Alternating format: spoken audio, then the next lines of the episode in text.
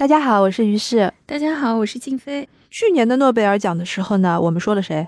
我们说了门罗。对，嗯，门罗改编的阿莫多瓦。对，今年诺贝尔奖颁奖的时候呢，出现了一个我们很多国内的读者一无所知的 一位 一位作家，所以呢，就是在诺贝尔奖颁奖的那个时间点呢，我们就决定说，还是延续去年的这个习惯，我们来说一位。根据诺贝尔文学奖得主的作品改编的电影，嗯嗯，然后今年呢，我们选择的是二零零三年获得诺贝尔文学奖的著名的南非作家库切的长篇小说《等待野蛮人》，以及根据他这部作品改编的同名的电影《等待野蛮人》。是的。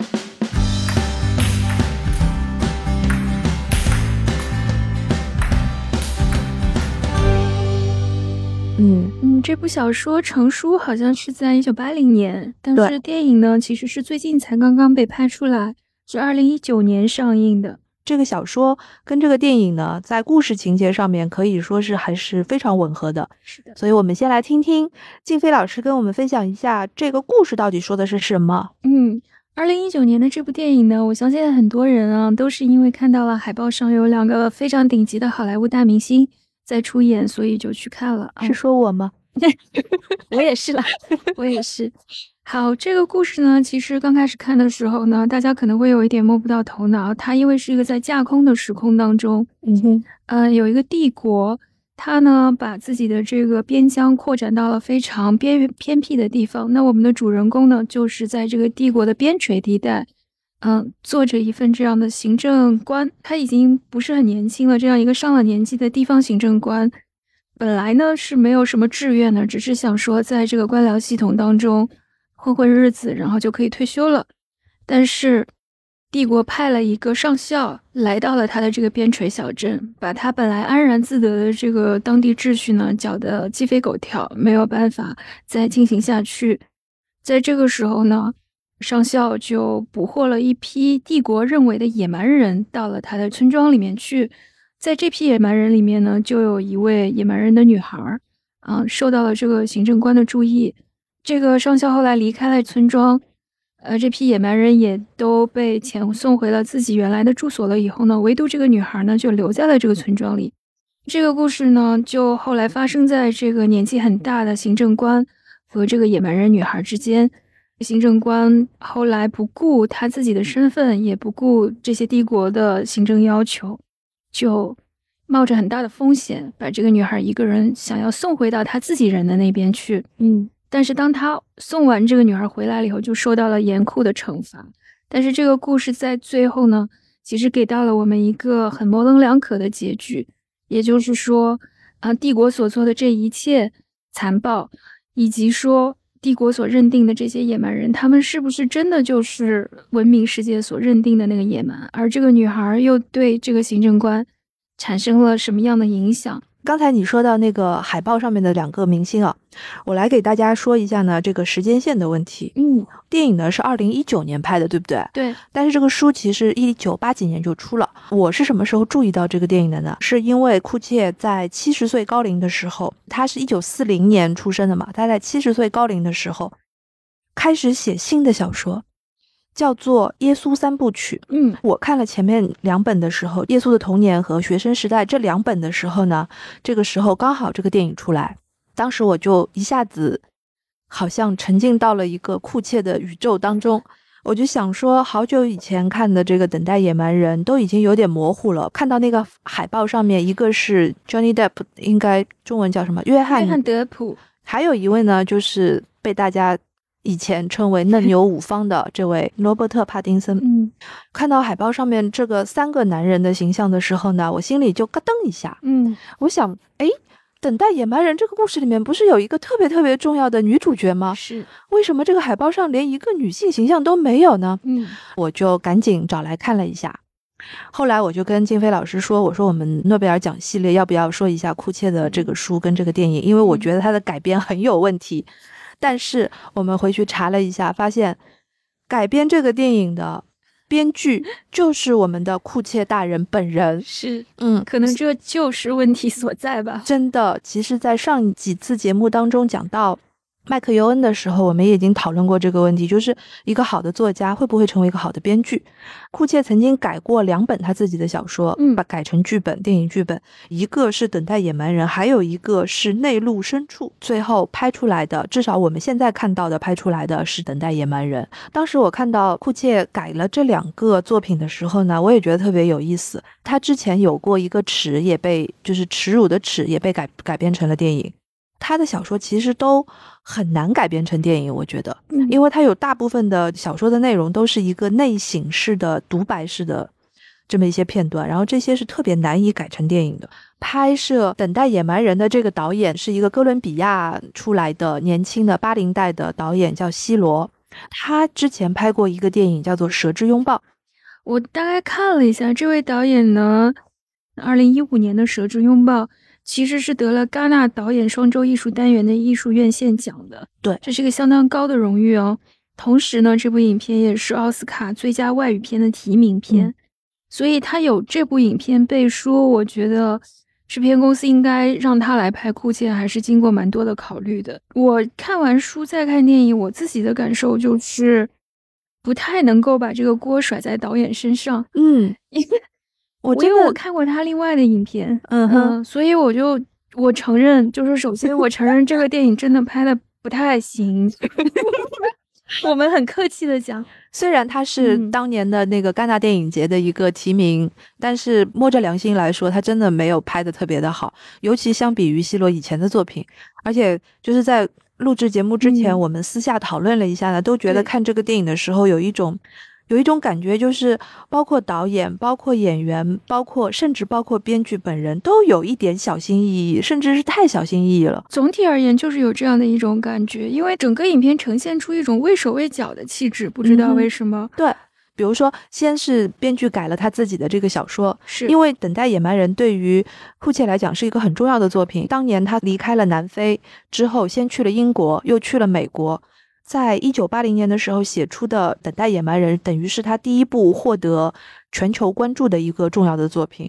所以他自己把这个书改编的时候呢，一定也是充满着很多的期待的。是的，我们可以 又没有任何根据，又没有根又没有任何根据的大胆的设想一下，就是当这个制片公司拿到了这样的一个改编剧本的时候，可能谁都不敢去改这个剧本。我们嗯也在之前的乒乓台节目里面也有过这种原作者亲手下场做编剧的例子。我们当时就在说，哎，那会不会有可能是说一个原因是因为这个原作者，毕竟小说是他辛辛苦苦一字一字写出来的，他在改编成剧本的时候，很可能会有一种情况，就是他很舍不得。嗯哼在小说中有很多东西是不适合被改编成电影，他也想要保留。第二个情况还有就是，我们也确实真的再一次确认了，如果仅仅是把小说的文字拍成画面，然后连缀起来放映给大家看，这样的东西并不能被称作是电影。对，整个这个电影呢，我觉得它只是小说的节选，而不是改编。嗯好像就是大家面对着一个这样分量的作品，每一个人都从里面挑了一个片段出来，小心翼翼的伺候了一下，然后把它拼起来放上去。但它这个内核的精神其实差之远矣，就是它内核的东西，我觉得完全没有经过重新消化、再造，再把它电影化出来。嗯。嗯，所以，这个小说语言跟电影语言真的是两种不同的创作形式，这个我们已经不需要再赘述了。嗯，但是诡异诡异在哪里呢？就是我们可以理解说原作者他不舍得删掉自己的情节，对不对？这点，但是在这次等待野蛮人的改编过程中，我们都会同意说最最重要的那一部分反而被删减掉了。是的，这个删减到底是由编剧来完成的，还是导演来完成的，还是制片公司来完成的？我们现在就判断。就根本没有资料可以去索求这个答案，但是就很可惜。为什么这么说呢？在这里我要把刚才你说的这个故事大纲再划一下重点，就是 真的越来越像一个老师。对，要划一下重点，就是《等待野蛮人》这个小说，它是以第一人称来写的。是的，第一人称呢，就是这个行政官的角度。小说分了六个章节，可以说在内容规划上面是相当的均匀的。正当中的这个章节，就是行政长官决定要把这个土族人的女孩、野蛮人的女孩送回她原来的部落。那么这个章节在《纽约时报》的评论上面是被奉为说是写的最美好的一个章节，因为在此之前已经非常完整的刻画了这个行政官的一个形象。他是什么样子的呢？他其实对于野蛮人的处境是非常的懂的。他非常清楚帝国要做什么，帝国就是希望征服更多的土地，让更多的野蛮人听帝国的话，造福于帝国的利益。但是呢，另一方面，他也在一个边陲行政长官的立场上面，他非常清楚的知道，我们要相安无事才能够达到这一点。所以呢，他对于很多这些当地人和不来进犯的这些野蛮人，其实是抱着一种。有一点点像老子的那种治国的态度，就是我也不去压制，那么你们也就配合一下，我们就相安无事，各过各的好日子就好了，就是无为而治。对他自己就是过了一个无为而治的日子。乔尔上校就是德普演的这个角色呢，他其实是一个作为一个专业的审判官的形象出现的。我们真的非常需要探讨的一点就是什么叫做专业的审判官？温卡夫卡。对这个形象其实非常的卡夫卡，这个是库切的一个本事，就是他能够赋予一些具体的人物以一些宏观的和广义的深意。乔尔上校来了之后，他做的一件事情就是造谣和污蔑和暴行，他是用酷刑让别人来屈打成招，让抓来的这些野蛮人屈打成招。我插一句啊，乔尔上校到了这个地方，其实他抓到的根本就不是野蛮人，不是他抓的一些。打鱼的，就是他们是一些流民，对，或者是一些不在城镇外的化外之民而已。其实他们都没有见过真正的野蛮人是什么样，对，所以就很奇怪，就这这整个故事一直到了最后的最后，我们都不知道有没有野蛮人这回事，好像帝国是在打一场虚妄的仗。所以呢，就是作为一个帝国的统治而言，他需要虚构出来这么一个野蛮人的形象，而且呢。这个野蛮人必须是一个负面的，因为他们很危险。总之，这些所有的坏名声都需要由官方来认证。乔尔上校呢，就是过来做这个事情的。是的，但是他的手法呢，非常的下三滥，或者说就是非常的暴力。这件事情就是引起了行政官的极大的不满。嗯，他看到那个盲女的时候，就是这个野蛮人的盲女，而且她不仅是盲女啊，她还是一个瘸子。瘸子，就是她的腿是当场被打断的。然后他也亲眼目睹了自己的父亲被暴打致死。这个女孩子呢，又被乔尔上校的他们手下的人用烧灼的方式毁了她的视力，基本上她就看不见了。所以别人都走了，她就留在了那个村子里面。在这个小说当中，在这个前三章里面，行政长官跟这个盲女是形成了一种非常亲密的关系。是的，这个亲密不能仅仅用暧昧来形容。小说当中的这个行政官，他是有一点年纪，但是显然还是精力很旺盛的一个老男人。那五十几岁吧？对，我在读小说的时候，我脑海中的印象可能就是一个正常的五十几岁、临近退休的，还对自己的生活挺满意的这样的一个小官僚。而且他不缺女人，就是在这个小镇上面，女人会投怀送抱给他，因为他显然是一个有权利的，而且也不讨人厌的这么一个男人。嗯，而且呢，他也有自己固定的性伴侣，是就是在一个。呃，村子里的有个小妓女，她跟这个女孩子也已经有了两三年的固定的这种性伙伴的关系，所以在这种条件下面呢，他又把这个盲女接到了自己的房间。但是他们两人的关系是从什么开始的呢？是从他给她洗脚这个动作开始的。是的，因为他发现这个女孩子没有办法走路，他就让她把那个就是都拆开让她看，然后他就开始给她涂油，给她疗伤，然后就让她住在自己的房间里。但是在前三章，这个老男人和这个小女人并没有发生确定的性关系，是的，一直处在这种说不清道不明的关系当中。所以小说花了很多的笔墨，让这个老男人进行了一种自我反省、自我质疑、自我发问。他也用对白让大家知道盲女对这个老男人是一个什么样的态度。所以这些在电影当中基本上全部没有适当的表现出来。以至于到了第三章，也就是被所有的文学界和评论界大家赞誉的这一个章节，就是这个老男人当时他决定要把这个女孩子送回去的时候，他选了一个特别不恰当的时间点，就是冬天还没有化冻的时候，春天还没有来的时候，所以这一路是吃尽了苦头，差点死掉，死在那个已经盐碱化的湖底啦沙漠当中，所以这整个第三章节的吃的苦头，在电影中也被。虚化成了，或者说简化成了一些什么样的片段？一个旅程，对，它只是电影中没有着力去表现这一部分吗？嗯哼，情节还是在的，就在，没错，就是他们骑着马要把他送回去，然后吃了一顿沙尘暴。所以你是怎么看待这个问题的？就是他为什么要把男老男人跟盲女的这一段简化到这个地步？我们先从这两个人关系的深化，就是他在街上捡到了这个女孩子嘛，嗯哼，他当然知道这是一种不义的暴行遗留下来的这样一个遗孤，这个女孩子。对，然后他把她带回去。这个小说当中其实有一种非常文学性的，甚至神秘主义的描写。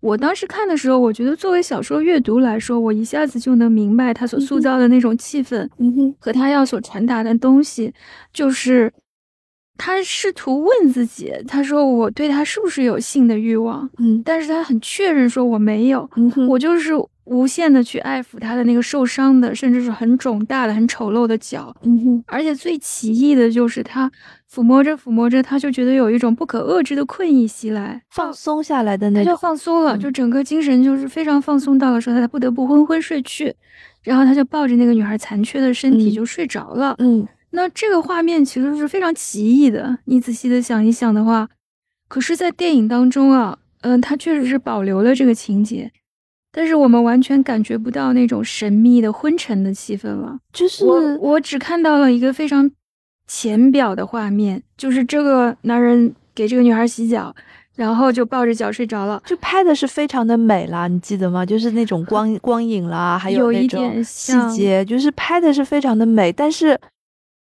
里面是空洞的，我觉得。因为他没有办法把文本，就是小说文本下面的那个文学意涵给传递出来，他要传递的信息已经错置了。就是说，画面其实越美啊，就越呈现出这一场戏对导演来说的困惑，因为电影到了最后就只剩下影像的能量可以去吸引你了。我把这个东西拍得很美，你就会被这种东西分散注意力，你就不会去注意说，哦，他原本设计了这样的一个动作，嗯一个文学上的动作，它真的要传递的是什么信息？嗯那种暧昧性和神秘性其实就没有了。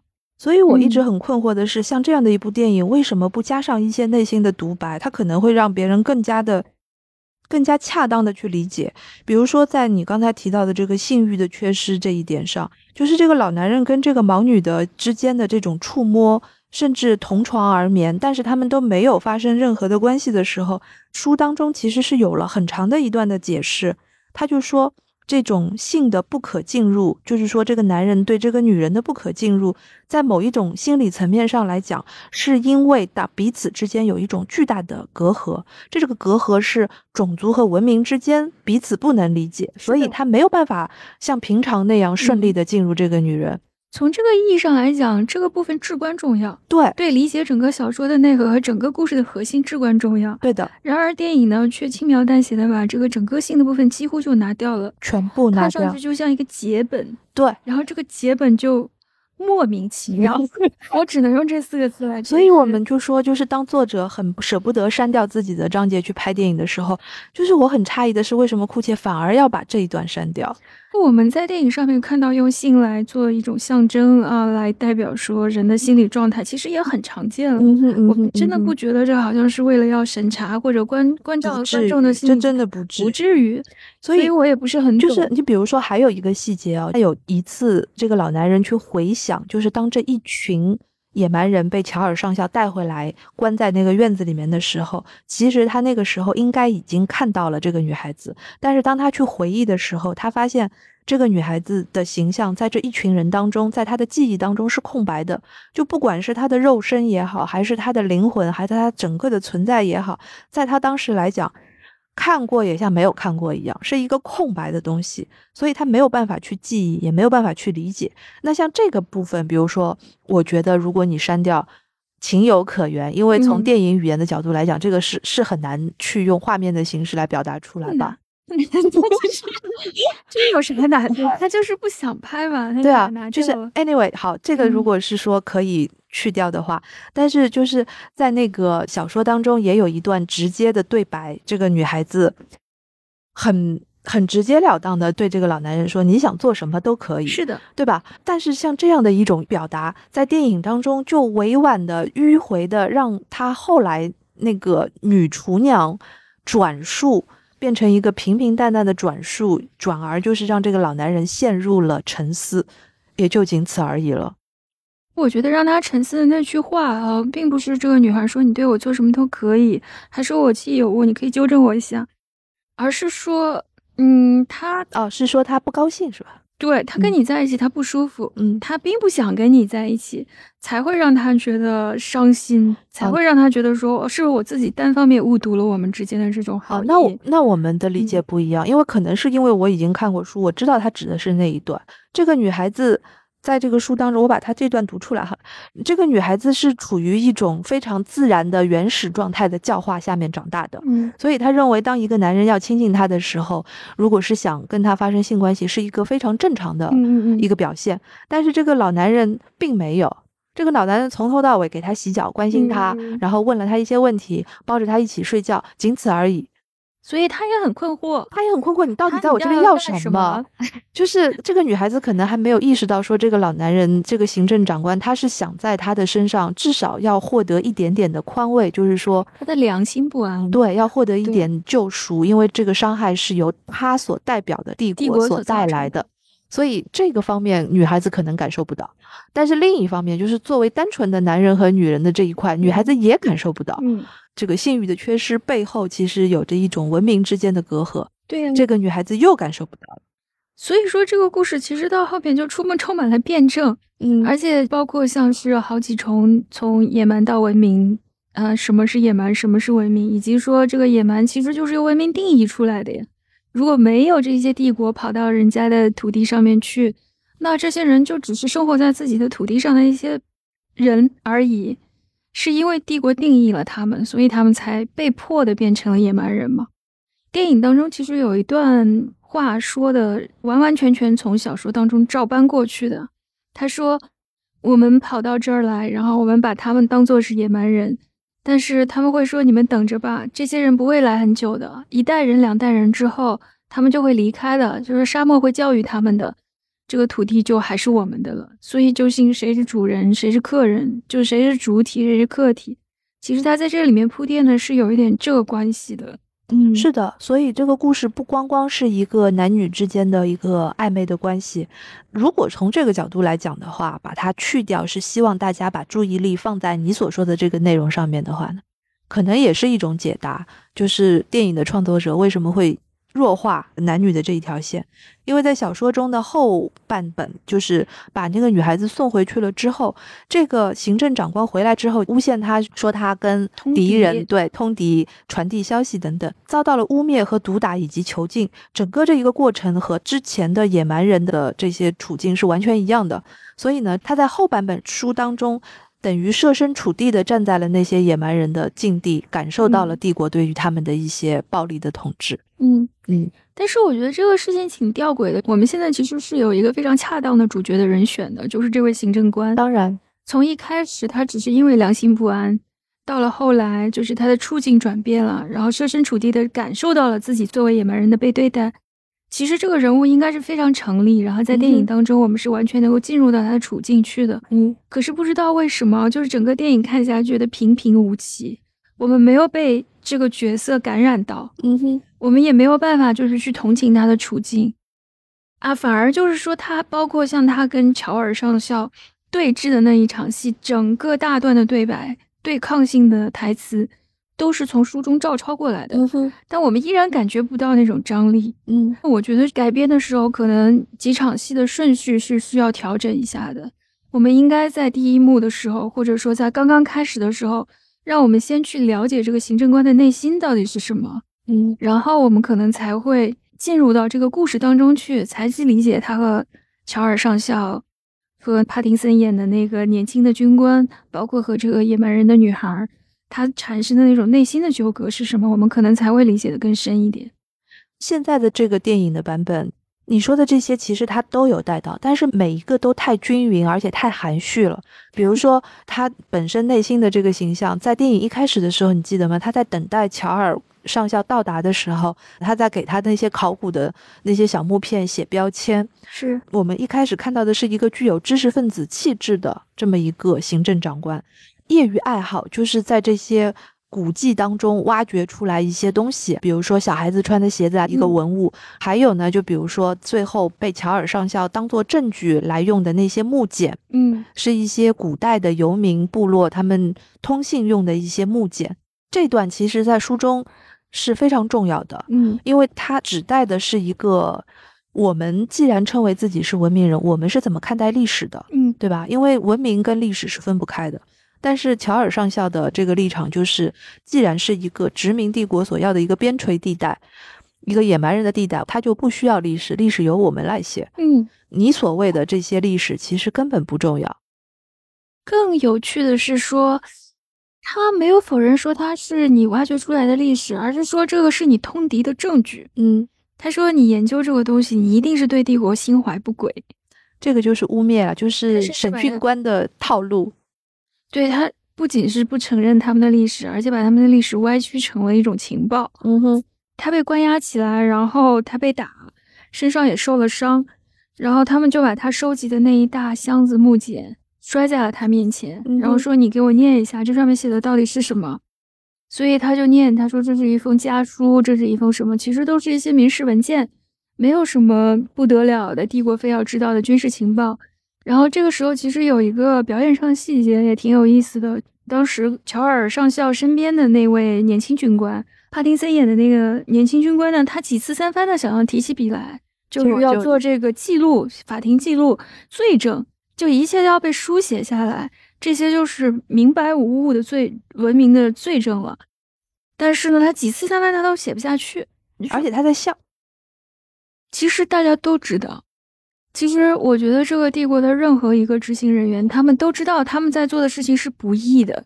我的解读跟你完全不一样。嗯我觉得帕丁森演的那个角色，当时他没有办法落笔，是因为这些落笔的话，就完全不是他们要的答案，所以他没有落笔。然后呢，他脸上一直带着一种冷笑和那嗯种嗤笑，嗯那种笑感觉就是说你要编也编一个更好的答案给我呀。啊，你是这样想？对的，，就是我觉得像他代表的这种年轻人，是代表着一个未来，就是说经过了帝国的意识形态的培训跟教化的，所以他是打心眼儿里面相信帝国的这些事业是正当的。而且我觉得在电影里面跟他这个形象有所对应的，就是在书里面也有提到的是另外的一个年轻人的形象。在乔尔上校带来第二批野蛮人的时候，用铁丝把他们的嗯嘴和手都穿在一起，嗯把一整串囚犯都捆绑在一起。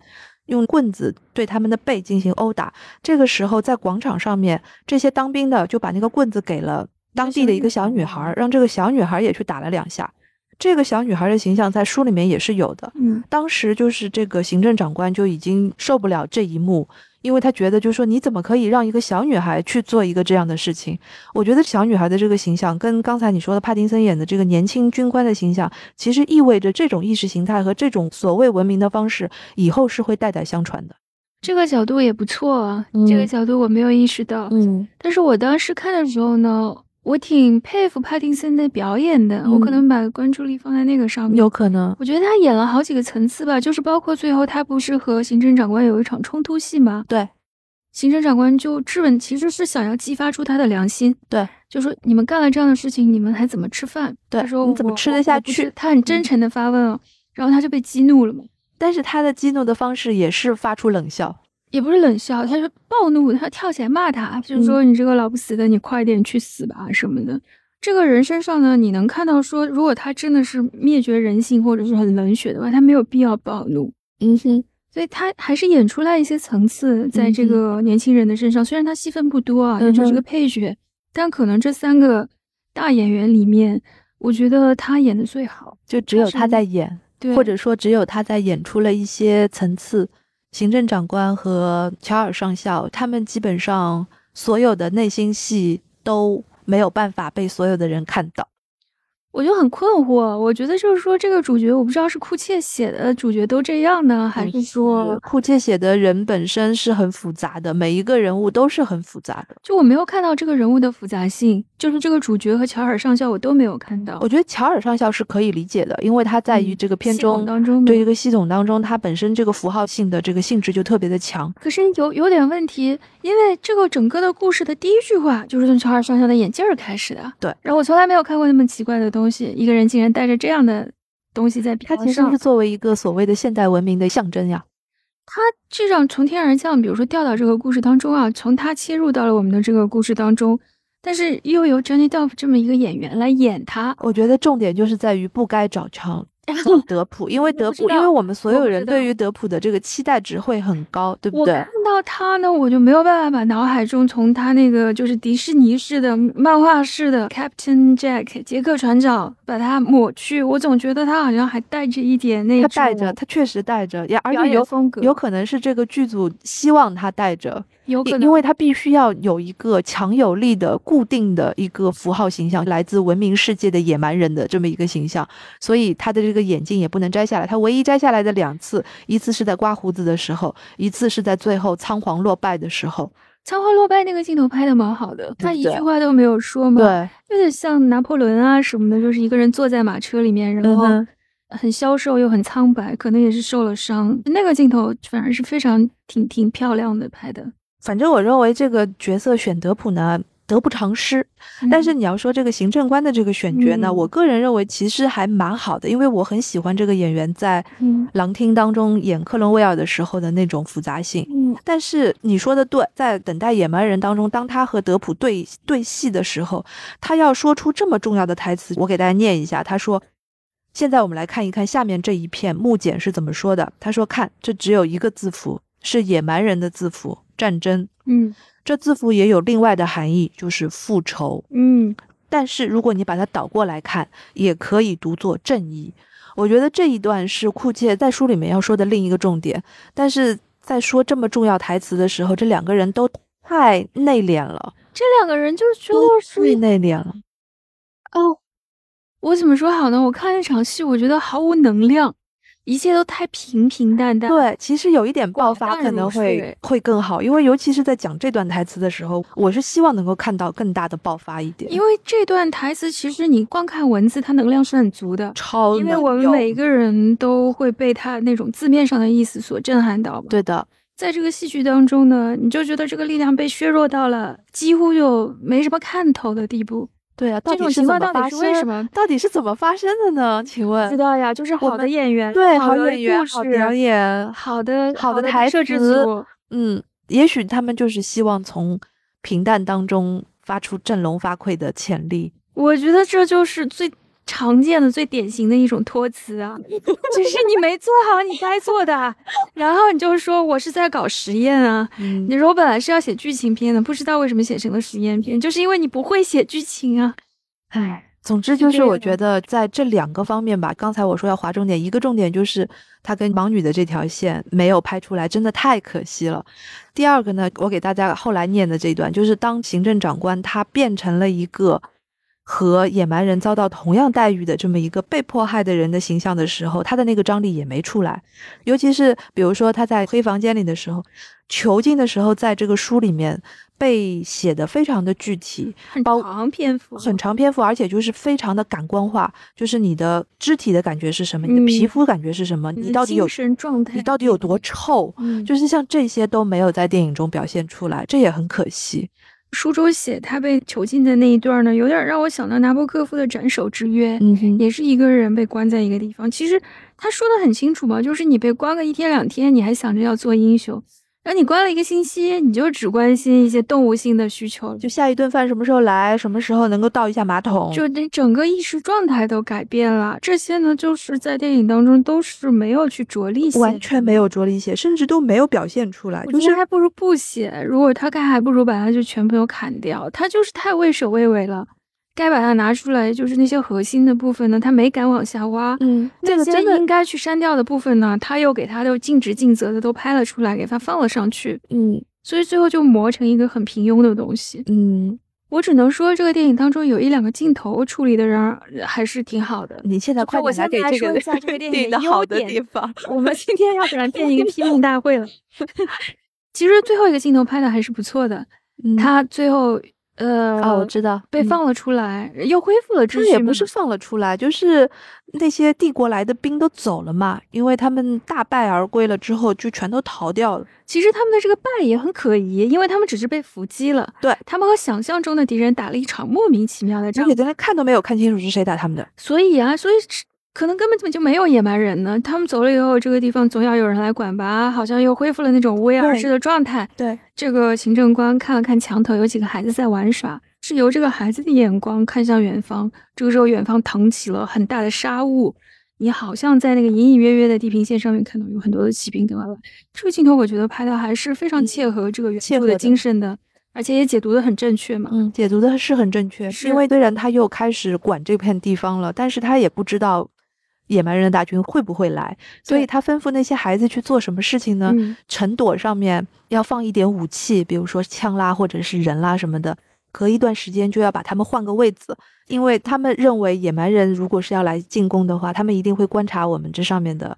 不能让他们知道我们这边是空城计嘛，所以行政长官的空城计这种策略就是要让小孩子去移动那些东西。对，如果他整个片子都能像最后一个镜头这样处理的果断啊，或者是就放一些想象力，是就是纯视觉的吧？就这个不是小说给你的，这是你作为一个导演，你的那种想象力和你处理这个故事的那种手段就能够显现的出来了。这个电影还有一个我觉得做的很不错的地方，这个也不意外，他也确实是后来是因为这一点还得了一个最佳服装设计奖。嗯哼。就是库切这个小说，既不在南非，也不在越南，也不在印度，呃，不在新西兰，不在澳洲，也不在南美，嗯，也不在印第安人的村庄，什么都不是。它是个架空的时空。对。然后在这个架空的时空当中呢，电影遇到了一个巨大的困难，就是我怎么能把这样一个空想的东西给它具象化、具象化出来、视觉化出来，还不让人觉得奇怪？对。其实我刚开始看的时候，我还是有点奇怪的。因为我没有办法去控制我自己疯狂的联想力，因为我们的联想力其实也都是受过规训的，没错，是不是？就我读过历史书嘛，我看过一两幅那样的图片嘛。而且你也想，哦，这个是库切的书，它一定是跟南南非有关的，就是你怎么都得找两个黑人出来吧。结果这个故事一开始啊，你就看了一个这个帝国行政官穿了一个土土的黄黄的衣服，过了一会儿呢，乔尔上校来了，我想这个人怎么穿的跟普鲁士人一样，对不对？小说当中其实只说了一句，就蓝色的蓝色的制服。嗯，那你作为电影的服装设计师，你得尽心尽力的把他的军衔呀、帽子呀、披风呀这些东西全部都做出来。好，确实是做出来了，气氛还原的也不错。而且这个眼镜的设计也很独特，蛮妙的，就是一个叉叉，是一个叉叉。对 对，放在他的脸上很合适哦，很合适。对的，非常的确切，你一看就觉得没错，没跑了。嗯，库切好像说的确实是这么一回事。人种也非常奇特，比如说这个治安官治下的这些居民，普通的居民，他看上去明显是些中亚或者西亚的人，比如说他皮肤黑黑的，但是黑头发、黑眼睛。那他所设定的这个殖民地吧，明显又是一个沙漠的环境。嗯哼，然后我就懵了，我就想说，英国人什么时候去跟蒙古人 打过仗？因为就是这个盲女的形象，尤其是这个盲女的形象，会会造成你这个懵的他们效果。他在第一场戏就是绑了父子是吧？啊，然后就在那个小的房子里面去拷问他们、刑讯他们吧。对。结果这个男孩子一出来，我就说，咦，他好像是个亚洲人的脸，就是介于蒙古人跟印第安人之间的那种。你就在想他们的那个野蛮人到底会长什么样子？结果。来了一个这样的女孩，哇！你一看就是一个超模脸，我就觉得啊，她还是太美了。就是以我们现在的审美观来说，特别是到了最后一幕，她头上还披披挂挂的弄了好多银饰啊，就国家地理杂志的那个感觉。很国家地理杂志。这个女孩子之前演过两个电影，好像我其实我们都看过，但是她在里面演都是配角。她演过啥？她演过机械姬，哎，她是机械姬里面另外一个机械姬，就是眼睛像机器人的那个。然后还有就是《神奇女侠》里面也有，好像。然后这样子，对的，就是我后来看了一下她的资料，她确实是一个蒙古国的模特儿。嗯哼，她本职就是模特儿。我就是觉得她的肢体跟书里面的这个暗示出来的形象有点不搭，在我想来，她有点太高太强壮了。呃，她太高了，瘦。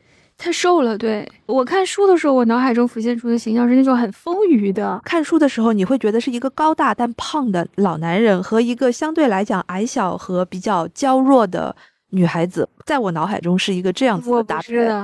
但是在书中，呃，在电影中是完全相反，是一个干瘪的老男人和一个高大的强壮的女性。哎，我跟你的幻想正好相反，他感觉很奇怪，说实话。想象，想象，我跟你的那种想象这个人物的真的不一样，因为你看文字，反正就是会激发出不同读者不同的那种形象嘛。我总觉得这个女孩子没有那么好看，她就是很普通。包括书中她说她什么宽大的额头、宽大的嘴，对，所以我一下子感觉啊，就应该是阿比查邦电影当中的那种真的很素的素人，瘸了一条腿，一脚高一脚低，有点异人、异象的那种感觉。这个行政官呢，我就觉得他可能干巴巴的、瘦巴巴的，但是要比电影中这个形象要邋遢很多，嗯，要真实，要真实很多，要更有那种事物性的气息，要很多。我为什么会有这样的想象呢？因为你记得吗？就是这两个人，嗯，真正是在他们到荒漠当中，在帐篷里面的那天晚上，他们才真正发生了一个有情有感、有肢体接触的这么一个性关系，在那个时间点。他们两个人好像在天地之间，在所有的东西都已经不存在的时候，好像能够真正的沟通了。在书里面描写的时候，他有写到他醒过来的时候，仍然是像一头公牛一样趴在他的身上，然后这个女孩子的手臂是软绵绵的搭在他的背上，所以我才会有了那种肢体的比例这样的一个想象。一个想象，对的。但是就是电影里面这个人，我就想象不出来这个男生怎么是公牛一样趴在他的身上，就是这个我就想象不出来。就是个比喻，对对对，阻碍了你的想象。是的，没错。但是我同意，我同意你说的，就是这个女主盲女的这个选角还可以再再原生态一点，甚至你都是野蛮人了，你我没有办法，就是阻止我去想象她穿上那个好好的时装在走 T 台的样子，因为真的就是我们这个时代，她很现代。我们这个时代审美所限定的那种那种形象，是的。但反正这个，我觉得也是一种西方中中心主义的审美构建吧。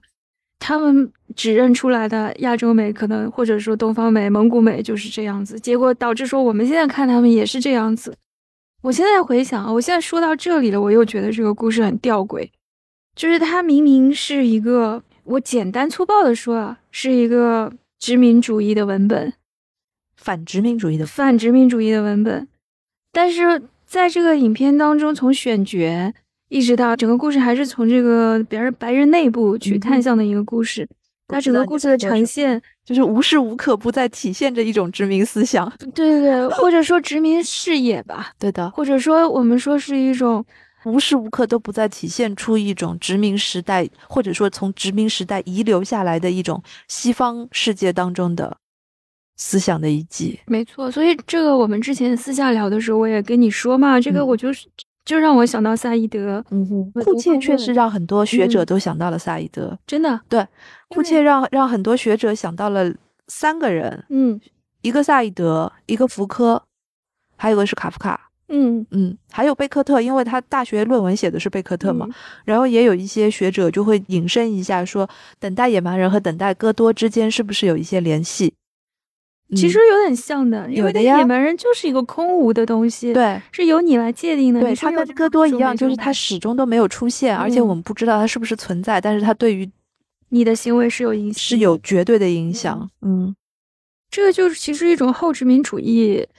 的那种文化研究里面在讨论的问题啊，西方知识界一定会认识到这一点，就是我们对于东方的想象，对于野蛮人的想象，都是一个西方语境下面的叙事。对的，没错的，是一个叙事，是一个虚构。关键问题是说，这种叙事成为了这个世界的唯一叙事。我觉得这种叙事在任何国家和文化当中都存在。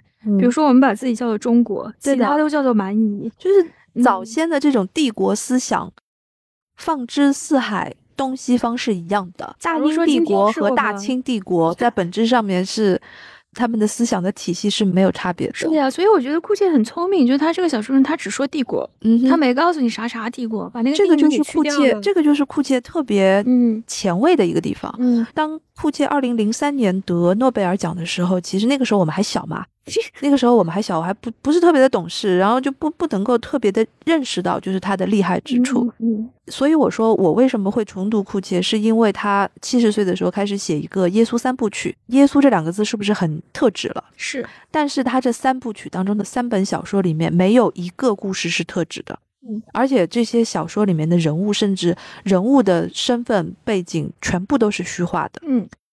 他在七十岁的时候，他可能会觉得说，我要写一个完全超出固有的叙事这种羁绊的这么一个故事，一个大型的寓言体系。嗯，所以他还是在考虑一些他有更为的形而上的问题。他有的，他一直都是是说我要讨论一个一时一地的殖民主义，因为你想，他是从嗯南非出来的，嗯他对于南非的这个政治环境一定是有过深刻的理解的。他成长的时候好像是在种族隔离的那个时候，是吧？他离开南非的时候还没有开始种族隔离，嗯然后他到了英国了之后，那个时候本来他是属于英联邦的成员的，结果因为发生了政变，发生了屠杀、种族隔离，开始南非被赶出了这个英联邦，所以当时他在英国留学的时候，他是觉得自己非常的无根无靠，你整个一个人的身份。就被抹了对抹嗯杀了。他后来又去了美国，但是他到了美国之后呢，美国就开始进行了越战。嗯，所以呢，他就从这个美国越战的这个态度当中，他找到了一个超越个体案例的共性，就是美国人对待像越南和当年东印度公司的人对待南非。以及美洲人对待南美，他们整个这一个文明体系是有一个共通点的。当他们对待一个意志文明的时候，他们是有一个残暴的共通点的。嗯所以库切的写作，他从很早就意识到，他要针对这个共同点，而不是针对批判某一个帝国的做法，或者嗯批判某一个国家的做法。这个所以是诺贝尔奖给他不是很合适？非常合适。回过头去想，我们要隔将近十多年回过头去想，就是他真的很适合得诺贝尔奖，可能在他之后都不会有更恰当的。人来写这样的议题了，因为就是嗯我们这一代人嗯已经很难有一个像他这样在自己的青春期、壮年期就经历了这些事情的这些是写作者。是因为这个连后殖民时代都已经就不不太被讨论了吗？是的，我们现在其实是一个技术帝国主义，但是这确实是一个很值得去延伸的话题，就是因为当文明遇到文明，我们好像现在地球上已经没有什么还能遇到一个全新的文明的可能了，因为全部都被探索光了嘛。外星球文明都已经被写的像真的一样。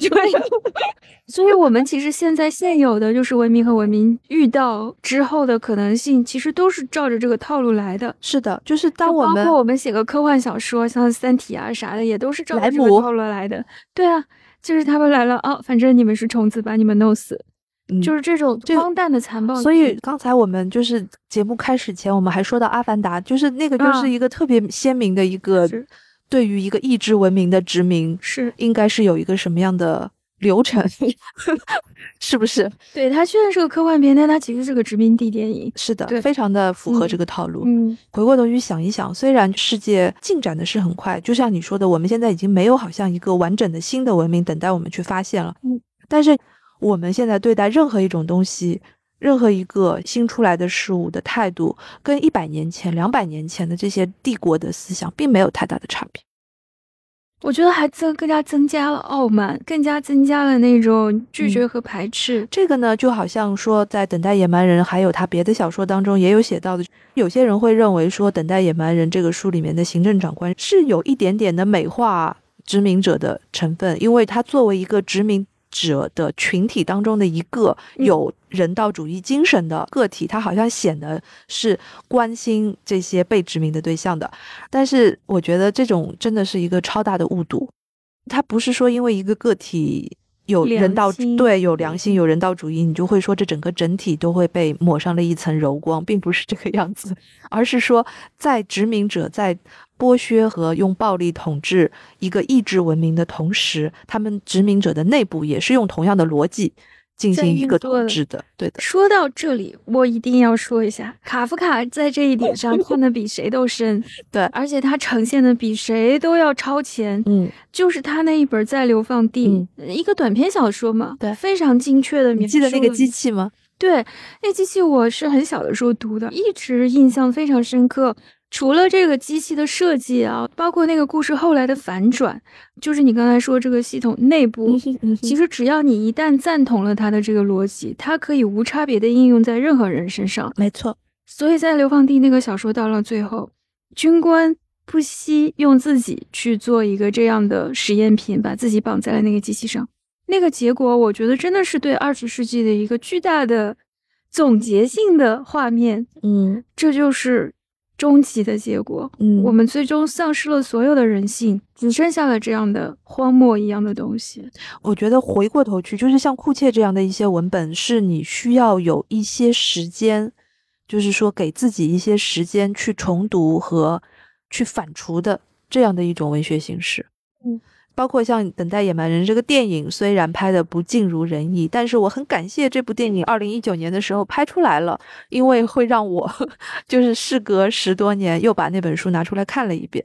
这个电影我其实挺不懂啊，就是为什么会在二十一一世纪的头二十年这个时间段被拍了出来？不知道这个要问制片方了，就是他们是怎么起这个毅力、这个像，然后说在这个时间段我们来讲述这样的一个故事啊？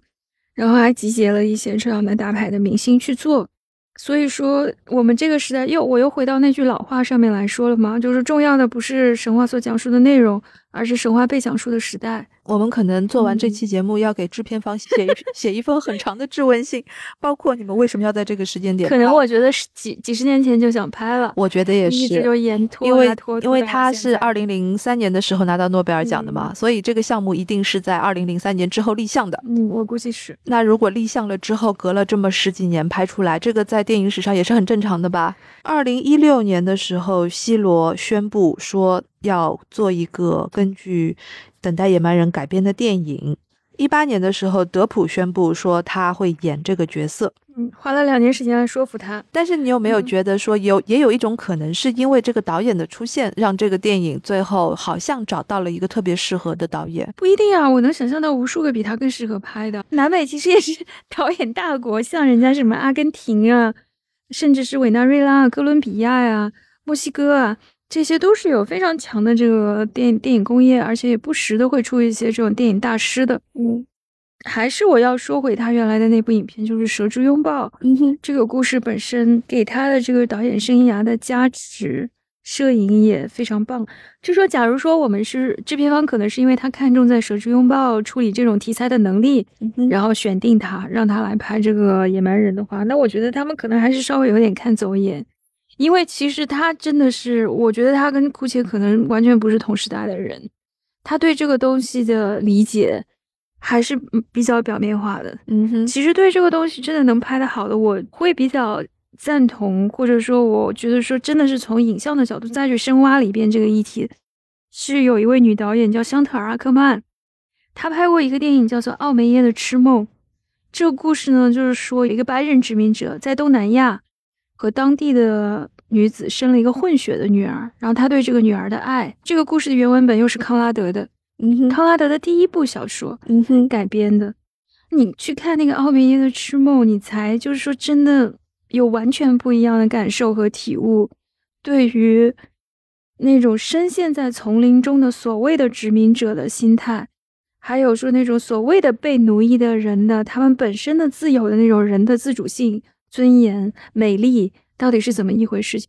好啦，那我们今天差不多就说到这里。那我们就给大家推荐一个相关的电影和书吧。按照我们的惯例，今天的推荐影片呢，就是这部由哥伦比亚、委内瑞拉和阿根廷三国合拍的2015年由希罗格拉导演的《蛇之拥抱》。嗯，我个人还是挺喜欢这部影片的。这是一部很适合在大荧幕上观看的探险电影。故事呢是讲的是在亚马逊丛林当中，有一些神秘的原住民和隔了很长时间啊，一位是一九零九年的德国探险家，还有一位是一九四一年的美国探险家，分别踏入雨林中寻找一种神秘植物的故事。那么这个影片的结尾啊，拍的是非常非常棒的。嗯，我。个人还是觉得说它甚至有一种那种置换的效果，所以呃，感兴趣的人还是可以去看一下。嗯，这个电影相当的精彩，嗯，而且它的这个隔着四十年的这个双线结构啊，就很神秘。好，于是老师，你要今天给我们推荐一部什么样的文学作品呢？我要给大家提供的一个新的思路。我今天要给大家推荐的一部作品呢，当然也是跟殖民地有关的。但是呢，它可能跟《等待野蛮人》是完全两种不同类型的文学创作，就是由现在已经是成为台湾作家的，叫做张贵信。张贵信的这本《猴碑》，他是马来西亚过来的，马来西亚，但是他现在对不对？对他，但是他现在已经算台湾人。嗯，其实，在很多未来的世界当中，有很多人我们已经没有办法去说他是哪里人了，是是不是？是。像那个每次我们说到库切的时候，都要说他是南非作家，但是其实人家已经早就离开南非了。现在他不管是从政策上面来讲，还是什么，他都已经是澳大利亚人了。嗯，猴子的猴吗？对，他的写法呢是猴子的猴，杯就是酒杯的杯。那猴杯呢，用我们这里的话来说，就是猪笼草。但是呢，这个书并不是说写植物的，而是说用这个猴杯的意象来说明这个热带雨林，因为他们那里的猴杯是可以大到吃掉人的。耶，所以呢，他们有很食人草吗？嗯，它不是食人草，就是说他们会把很多的，比如说死掉的婴孩放进去等等。语言风格也是相当的，跟我们所熟悉的中国的汉语是截然不同的一个语感，它的那种语词的密度、湿度。都跟我们的汉语不一样，但是它依然是汉语。嗯，首先就是从语感上面来讲，是一个很殖民地的一个新鲜感。